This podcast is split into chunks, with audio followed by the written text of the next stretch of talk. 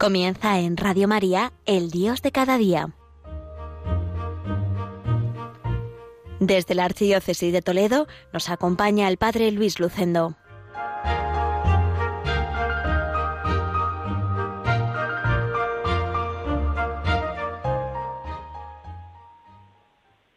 Queridos amigos de Radio María, les habla Luis Lucendo, párroco del pueblo toledano de Villacañas, enclavado en la comarca de La Mancha, en este día 25 de febrero del 2022, día único y irrepetible que Dios nos regala para hacer el bien, un día que ha amanecido lluvioso, con lluvia débil en estas tierras manchegas.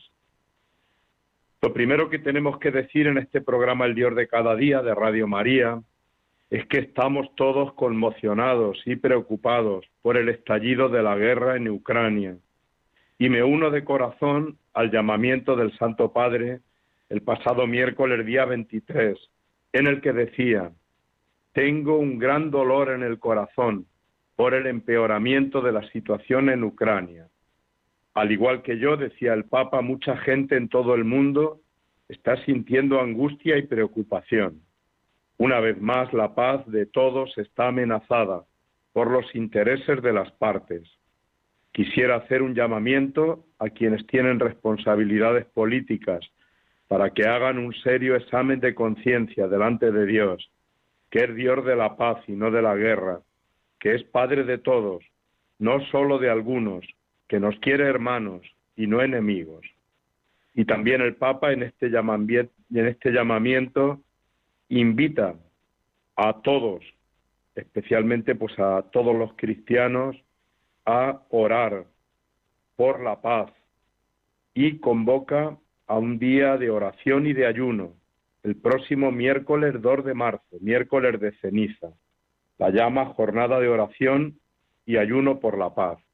Y dice el Papa, termina así su llamamiento, animo de forma especial a los creyentes para que en ese día se dediquen intensamente a la oración y al ayuno, que la Reina de la Paz preserve al mundo de la locura de la guerra.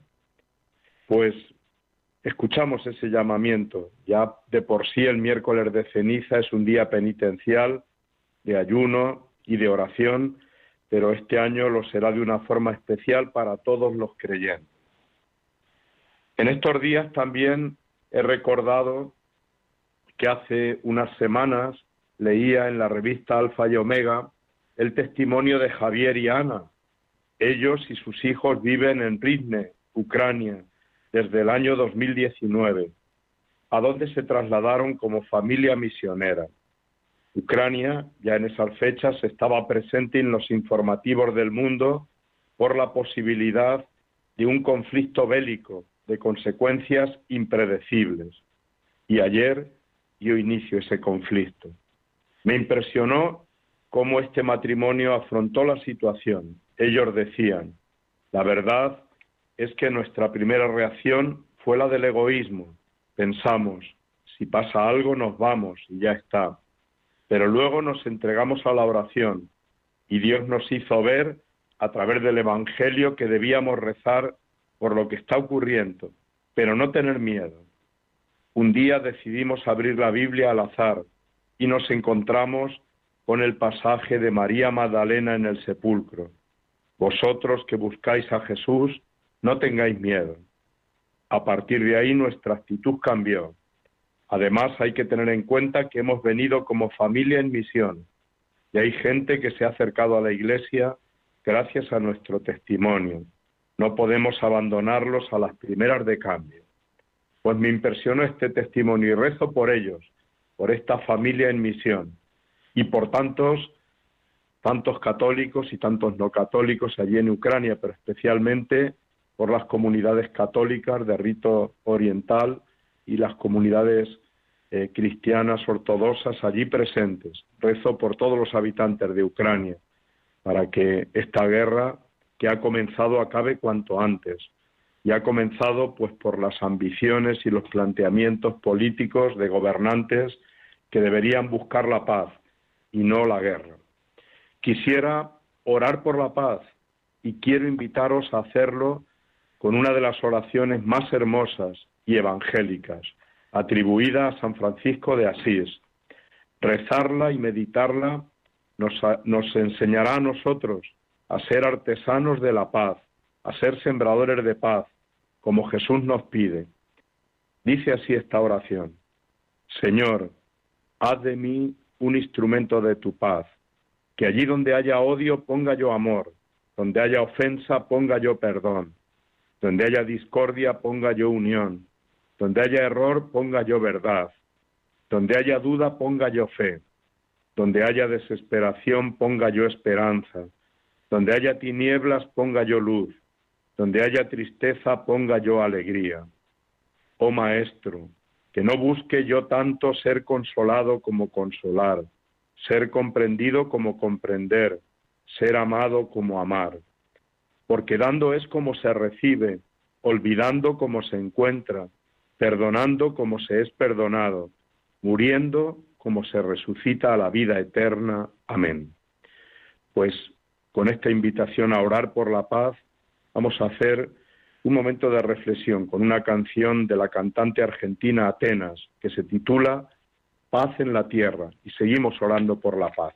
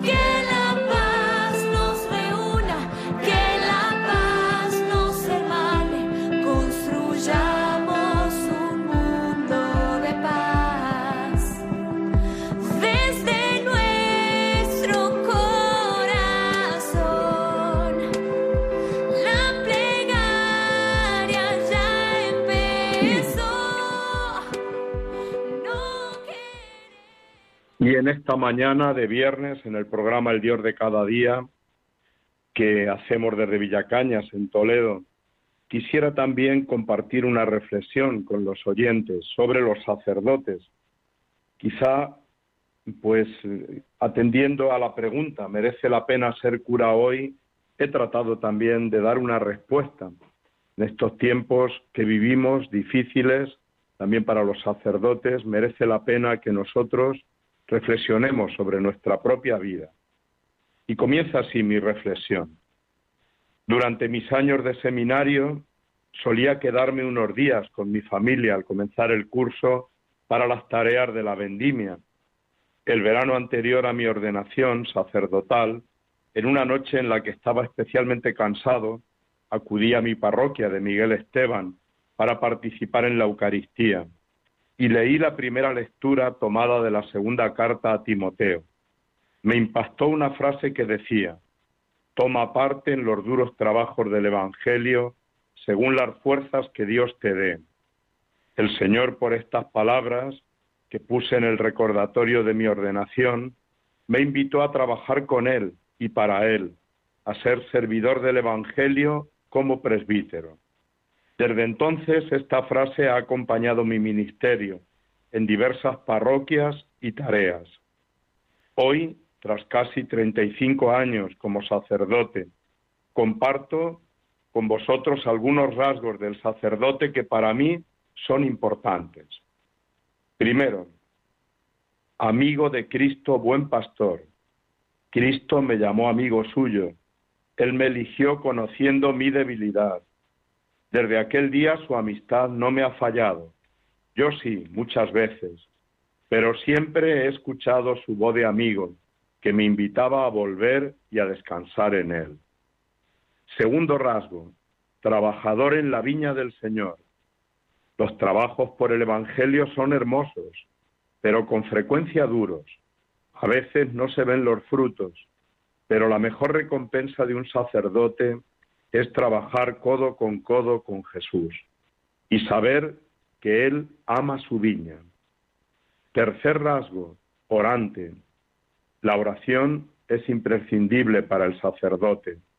Oración de amistad con Cristo, oración de intercesión por tantos hermanos, oración de alabanza por tantos bienes recibidos. Orando descubro que tengo que dar mis pocos panes y peces a Cristo, pero que es Él quien realiza el milagro de la conversión de cada corazón por medio del Espíritu Santo. Cuarto rasgo, de corazón y vida eucarística. La Eucaristía es el centro de la vida del sacerdote. Celebrar la Eucaristía cada día me llama a salir de mis egoísmos y comodidades y a vivir una vida entregada, a hacerme pan partido para los hermanos. Quinto rasgo, con olor a oveja, siendo cercano a todos, especialmente a los sencillos y necesitados, siendo pastor que, como dice el Papa Francisco, unas veces camina delante, otras en medio y otras detrás del pueblo santo de Dios, y siempre aprendiendo de cada hermano. Sexto rasgo, hijo de María. Cuando me siento solo y perdido, me tomo de su mano y ella con sencillez y cariño de madre cura mis heridas y me lleva a su Hijo para que convierta el agua de mi rutina y desilusión en vino nuevo de caridad pastoral. Séptimo rasgo, hermano entre hermanos, con libertad de corazón, sin clericalismo ni prepotencias, mirando al obispo como padre, hermano y amigo, cuidando la fraternidad sacerdotal, caminando con los consagrados y consagradas, de la mano de los laicos, que han recibido el sacerdocio común de los fieles y son la gran mayoría del pueblo de Dios. Con tantos y tan buenos hermanos he ido aprendiendo, parafraseando a San Agustín, que con todos ellos soy cristiano y para ellos sacerdote. Octavo rasgo del sacerdote, con la humildad del que se sabe pecador perdonado, la herida del pecado con frecuencia sigue presente en mí, pero he aprendido que no falla su perdón y que cada día puedo decirle al estilo de Pedro, tú Señor sabes todo, conoces mis pecados y debilidades, pero sabes que te amo. Noveno rasgo, disponible y servicial. Mi vida es para servir, para cansarme cada día al servicio de los hermanos cada jueves santo me sigue impresionando el gesto del lavatorio de los pies, en el que Jesús me recuerda que si no sirvo, mi vida no sirve para nada. Y último rasgo que destaco, alegre por gastar la vida por Cristo. Tras 35 años de cura, puedo decir que he pasado momentos malos y difíciles, pero muchos más en los que he saboreado la alegría del Evangelio. He visto cómo mi vida ha sido útil, cómo el Señor se ha servido de mí para animar en la fe, para hacerle presente en sus sacramentos, para ayudar a los hermanos a vivir con más alegría la vida. Puedo decir por eso que ser cura hoy merece la pena. Ser cura es algo precioso, impresionante. En estos días en que solo se habla de las miserias de los sacerdotes, puedo dar testimonio de tantos hermanos presbíteros que día a día entregan por Cristo y por su iglesia la vida. Por cierto, me han cambiado mi frase. En la nueva traducción para la liturgia de la Biblia, ahora Pablo dice a Timoteo, toma parte en los padecimientos por el Evangelio según la fuerza de Dios. Me impresiona y me da un poco de miedo. Y le digo al Señor como hace 35 años, soy débil, pero aquí me tienes, cuenta conmigo, y pase lo que pase, no me dejes de tu mano. Pues aquí acaba esta reflexión sobre el sacerdocio, una reflexión muy personal. Y vamos ahora a escuchar una canción de Gesed que nos habla de los sacerdotes y se titula Sacerdote para siempre. Invito a todos a rezar por todos los sacerdotes.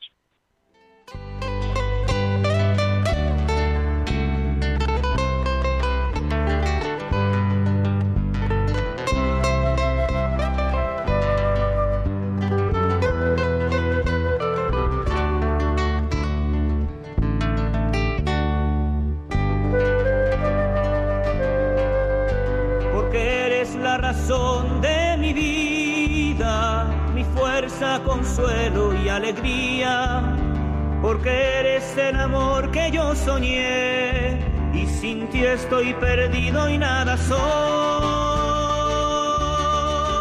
Aquí estoy, Señor, toma mi vida, sacerdote para siempre quiero ser. Aquí estoy, Señor, toma mi vida, sacerdote para siempre quiero ser.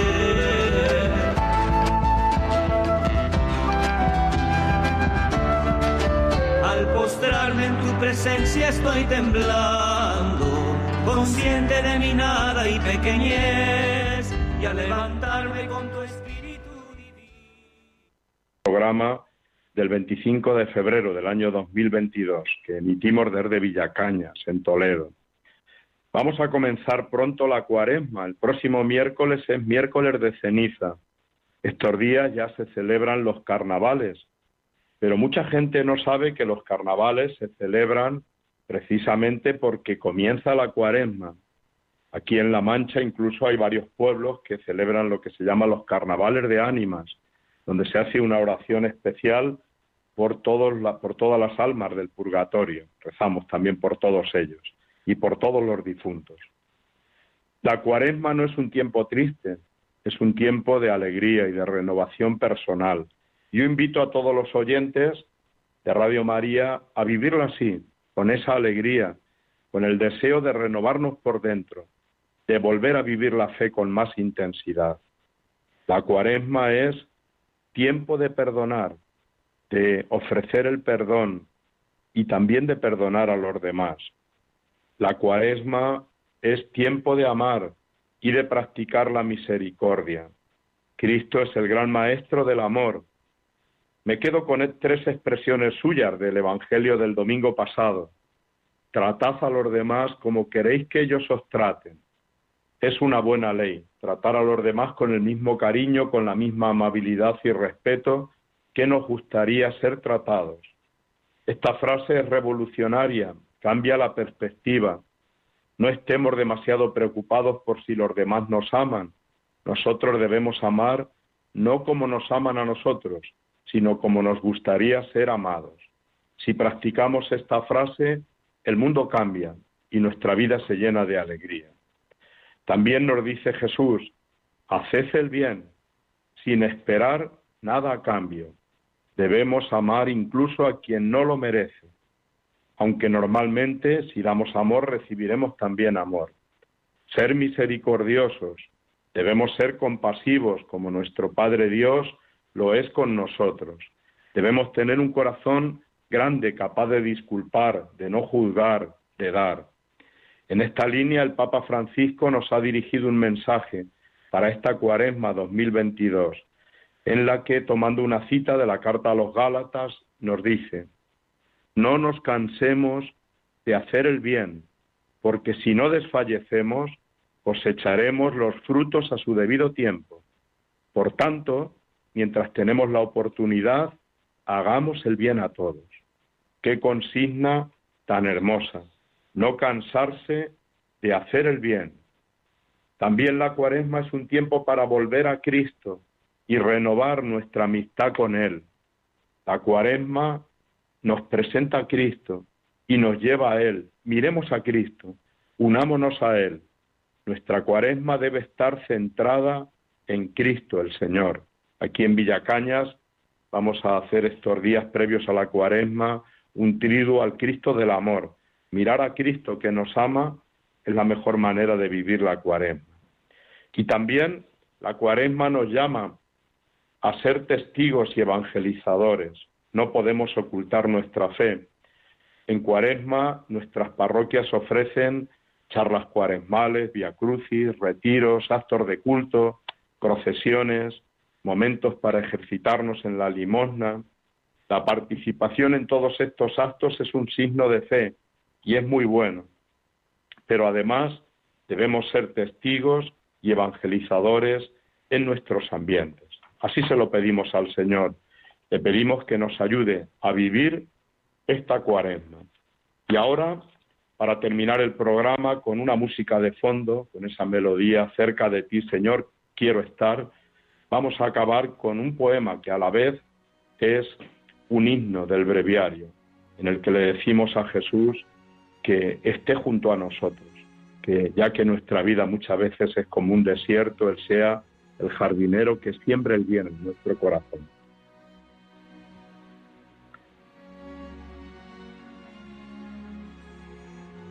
Dice así este poema. Hoy que sé que mi vida es un desierto en el que nunca nacerá una flor, vengo a pedirte, Cristo jardinero, por el desierto de mi corazón, para que nunca la amargura sea en mi vida más fuerte que el amor, Pon, Señor, una fuente de alegría en el desierto de mi corazón, para que nunca ahoguen los fracasos mis ansias de seguir siempre tu voz.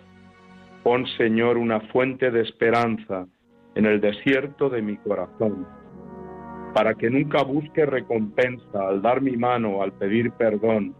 Pon, Señor, una fuente de amor puro en el desierto de mi corazón para que no me busque a mí cuando te busco, ni sea egoísta mi oración. Pon tu cuerpo, Señor, y tu palabra en el desierto de mi corazón. Pues queridos oyentes de Radio María, la emisora de la Virgen, esta radio tan querida para todos nosotros, vamos a disponernos a vivir esta cuaresma, uniéndonos a la oración por la paz de todos los hombres y mujeres de buena voluntad, tratando de vivir la cuaresma como un tiempo de renovación espiritual que nos lleve a vivir más intensamente el amor a Cristo y el amor a los hermanos. Pues reciban un cordial saludo desde Villacañas. Les ha hablado su párroco Luis Lucendo. Les dejamos con la programación de Radio María. Que pasen un feliz día.